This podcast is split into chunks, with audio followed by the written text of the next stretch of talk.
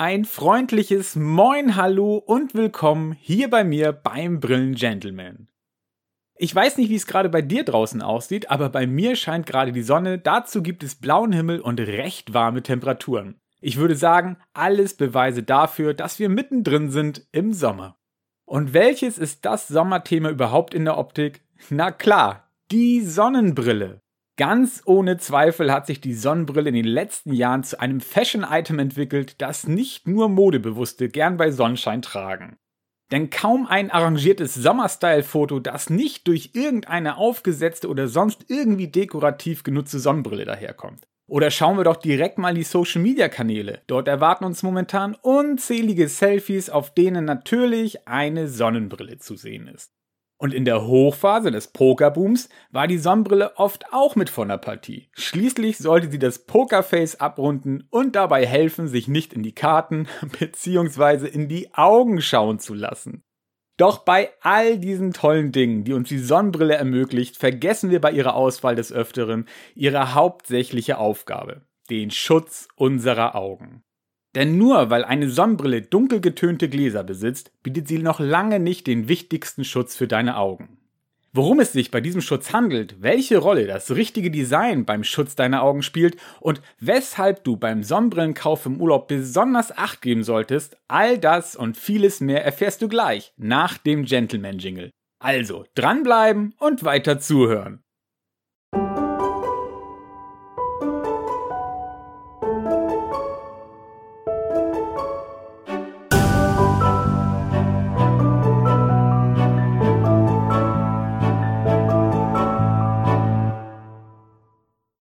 Hi, da bin ich wieder. Und als allererstes möchte ich mich für die vielen Nachrichten bedanken, die mich in den letzten Wochen erreicht haben. Ich war und bin immer noch komplett überrascht und tatsächlich auch etwas sprachlos, wie viele Zuhörer und auch Abonnenten dieser Podcast in der kurzen Zeit für sich gewinnen konnte.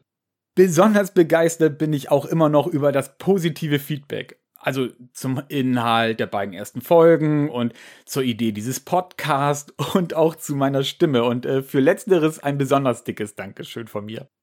Aber es gab auch Kritisches, denn vielen war die letzte Episode einfach zu kurz und äh, ja, es ging leider mit der angegriffenen Stimme beim letzten Mal nicht viel mehr. Das tat mir auch wirklich leid, aber mehr war nicht drin. Und ich verspreche, diese Episode wird wieder länger. Vielleicht gleicht sie auch die fehlende Zeit der letzten etwas aus. Wir schauen einfach mal. Du hast doch bestimmt eine Sonnenbrille, oder?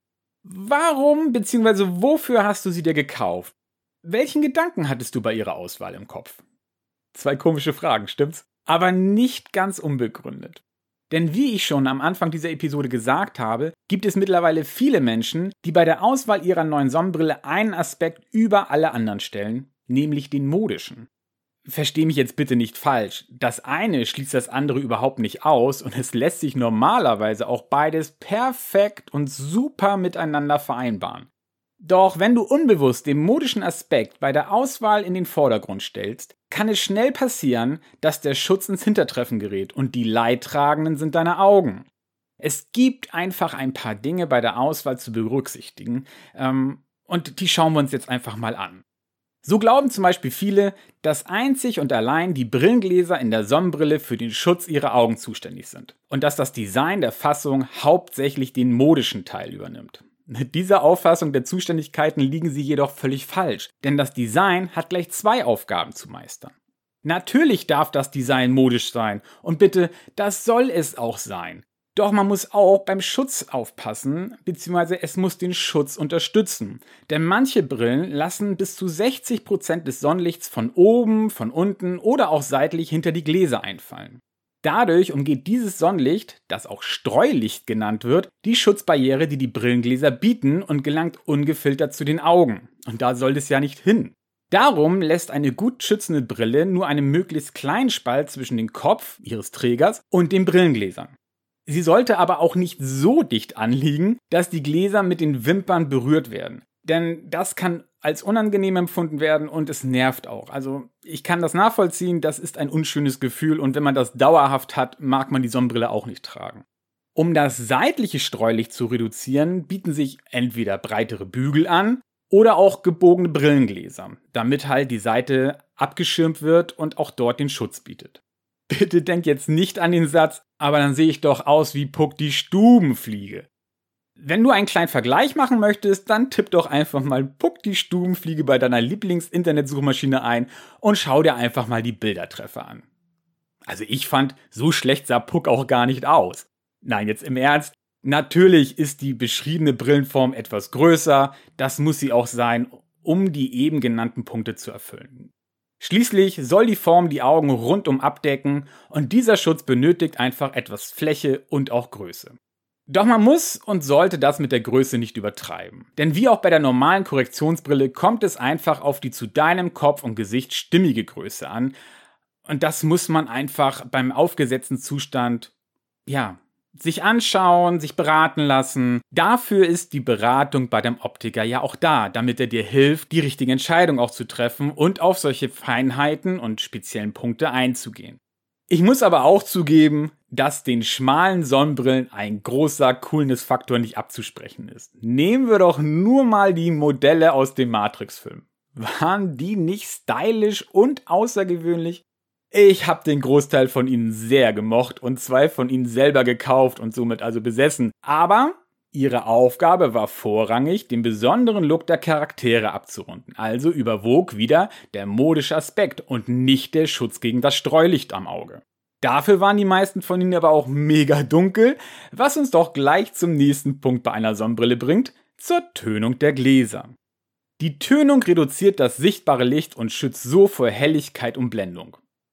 Diese Eigenschaft ist sicherlich jetzt keine echte Überraschung, oder? Was wiederum nicht jedem bekannt ist, sind die fünf verschiedenen Kategorien von 0 bis 4, die es bei der Tönung gibt und die sich aus den unterschiedlichen Stärken der Tönung ergeben.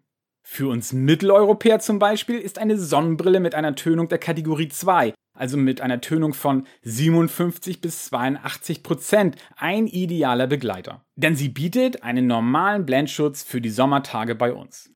Halten wir uns dagegen an Wasserflächen, dem Strand, in den Bergen oder in südeuropäischen Ländern auf, darf es auch gerne eine Sonnenbrille der Kategorie 3 sein. Mit einer Tönung von 82 bis 92 Prozent bietet uns dann diese Sonnenbrille den passenden Schutz bei den helleren Gegebenheiten und schützt uns gegen die Blendung. Nun könnte man meinen, dann nehme ich doch einfach die stärkste Tönung, also Sonnenbrillengläser der Kategorie 4 mit einer Tönung von 92 bis 97 Prozent und schon bin ich für jede Situation gewappnet. Den Gedanken kann ich total nachvollziehen, jedoch ist er überhaupt nicht praktikabel. Wenn du Lust auf einen Selbstversuch hast, solltest du einmal zum Optiker deines Vertrauens gehen und dir dort eine solche Sonnenbrille geben lassen und aufsetzen. Dann kannst du selber erleben, wie wenig Licht sie noch durchlässt und ganz sicher viel besser nachvollziehen, warum sie nicht ohne Grund nur in besonders heller Umgebung genutzt wird. Wie zum Beispiel dem Hochgebirge oder an Gletschern. Diese besonders starke Verdunklung ist auch der Grund, warum Sonnenbrillen der Kategorie 4 für die Verwendung im Straßenverkehr ungeeignet sind, weil tatsächlich so wenig Licht durchkommt, dass das Sehen wirklich stark eingeschränkt wird.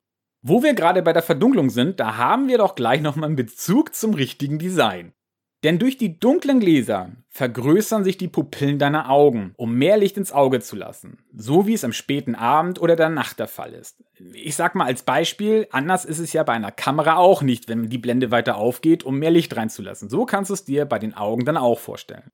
Wenn nun viel Streulicht durch ein nicht optimales Design hinter die Brille gelangen kann, sind den UV-Strahlen sozusagen Tür und Tor deiner Augen geöffnet und sie stehen den schutzlos gegenüber. Darum ist das Design wirklich nicht zu unterschätzen. Kommen wir aber nochmal zurück zur Tönung bzw. zu deren Farbe, bei der du fast freie Wahl hast. Warum betone ich dieses fast? Weil gelbe, rote und blaue Gläser die Farben der Umgebung verfälschen und daher für den Straßenverkehr auch ungeeignet sind. Das sollte immer berücksichtigt werden. Bei den klassischen braunen, grünen und grauen Gläsern gibt es diese Einschränkung so nicht. Aber es gibt auch nicht die eine Farbe, die immer gut ankommt und bei der sich alle wohlfühlen. Die Farbe ist schlichtweg typabhängig. Hier gilt es, verschiedene Tönungsfarben einfach mal auszuprobieren und seinen persönlichen Favoriten selber zu ermitteln. Das kann etwas dauern und es bietet sich natürlich auch an, einen sonnigen Tag zum Ausprobieren zu nutzen, damit man es auch wirklich schön erleben kann. Bezüglich der Tönung höre ich auch immer mal wieder eine falsche Aussage, die zugleich sehr gefährlich für die Augen sein kann und was uns auch direkt zur wichtigsten Aufgabe der Sonnenbrille bringt, zum Schutz vor der schädlichen UV-Strahlung. Getönte Brillengläser bieten automatisch einen UV-Schutz, das hängt miteinander zusammen. Diese Aussage gehört definitiv ins Reich der Mythen und sollte auf keinen Fall ernst genommen werden. Diese vermeintlich zusammengehörende Kombination ist nämlich völliger Quatsch. Denn der UV-Schutz ergibt sich aus dem verwendeten Glasmaterial und so kann ein Brillenglas auch klar sein und trotzdem einen UV-Schutz bieten.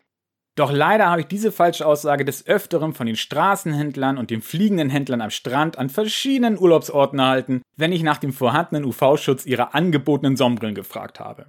Die oft an diesen Orten angebotenen, ja, ich mag gar nicht Brillen sagen, ah, Plagiate, nennen wir es doch beim Namen, nennen wir es Plagiate. Also diese oft angebotenen Plagiate namhafter Brillenmarken, die einem mit einem unschlagbar günstigen Preis ein Premiumgefühl auf die Nase zaubern sollen, haben oft nur eingefärbte dünne Plastikscheiben als Gläser. Ja, die bieten zum einen nur eine schlechte optische Eigenschaft und sorgen echt oft für Verzerrung. Viel schlimmer ist aber, dass sie keinen oder oft viel zu geringen UV-Schutz bieten. Auch die angebrachten Schildchen oder Aufdrucke in den Innenseiten der Bügel mit einem CE-Kennzeichen oder den Worten UV400 oder 100% UV-Schutz bieten keine aussagekräftige Sicherheit bei diesen Brillen, da diese Zeichen von keiner zentralen Stelle vergeben werden und Fälscher sie leicht nachahmen können. Aber warum ist dieser UV-Schutz denn nun so wichtig? Weil UV-Strahlen deine Augen reizen können und schlimmstenfalls sogar ihre Hornhaut dauerhaft schädigen. Auch die Entwicklung des grauen Stars, also die Eintrübung der Augenlinse, kann durch eine längere Einwirkung von UV-Strahlung begünstigt werden. Leider ist UV-Licht bzw. sind UV-Strahlen für unsere Augen nicht sichtbar. Warum sage ich leider? Na, weil wir dazu neigen, nicht sichtbare Gefahren manchmal auch wahrsten Sinne des Wortes auszublenden und nicht ernst zu nehmen. Das passiert uns auch gerne mal bei der UV-Strahlung, die sich in drei Gruppen aufteilt. Da hätten wir UVA, UVB und UVC und die Unterschiede dieser drei UV-Arten liegen in ihren Wellenlängen, die in Nanometer angegeben werden. Um jetzt nicht zu sehr ins Fachliche abzudriften, beschränken wir uns einfach auf eine wichtige Aussage. Ein Brillenglas mit optimalem UV-Schutz blockiert alle Wellenlängen unterhalb 400 Nanometer und somit alle UVA, UVB und UVC-Strahlen. So erklärt sie auch gleich mal die Angabe UV400, die oft als Schutzkennzeichnung genutzt wird denn sie soll einem verdeutlichen, dass alle UV-Strahlen unterhalb von 400 Nanometer blockiert werden. Und nun kommen wir noch zu etwas, auf das ich bei der Recherche zu dieser Episode gestoßen bin und dessen ich mir selbst überhaupt nicht bewusst war. Und zwar hatte ich eben schon erwähnt, dass der UV-Schutz durch das verwendete Material zustande kommt. Bei modernen Sonnenbrillengläsern kommen meistens Kunststoffgläser zum Einsatz, welche die UV-Strahlen auch bis 400 Nanometer absorbieren und somit deine Augen davor schützen. Anders sieht es bei mineralischen Gläsern aus, also den echten Glasgläsern, wie sie so oft genannt werden. Diese bieten nur einen Schutz bis zu einer UV-Strahlung von 330 bis etwa 350 Nanometern und decken also nicht das ganze schädliche Spektrum ab. Wer also immer noch gerne die mineralischen Gläser für seine Sonnenbrille nutzt, sollte diesen Schwachpunkt im Hinterkopf behalten und zukünftig vielleicht doch lieber zu den Kunststoffgläsern greifen, um den optimalen Schutz zu erhalten. Wäre mal so ein Gedanke, mit dem man sich beschäftigen sollte, wenn man noch mineralische Sonnenbrillengläser trägt. So, das waren nun eigentlich die wichtigsten Punkte, die bei einer Sonnenbrille beachtet werden sollten. Waren doch schon einige, oder? Es gibt auch noch einige Sonderthemen, wie zum Beispiel sich selbst tönende Gläser oder den Polarisationsfilter. Diese sind nun nicht wirklich so Sonnenbrillen-Basics und deshalb habe ich sie in dieser Episode auch außen vor gelassen. Sollte zu diesen Dingen der Wunsch nach mehr Infos bestehen, dann lass es mich doch einfach gerne wissen und ich mache noch einmal eine Episode mit diesen Themen als Schwerpunkt. Zu guter Letzt noch ein kleiner Tipp von mir.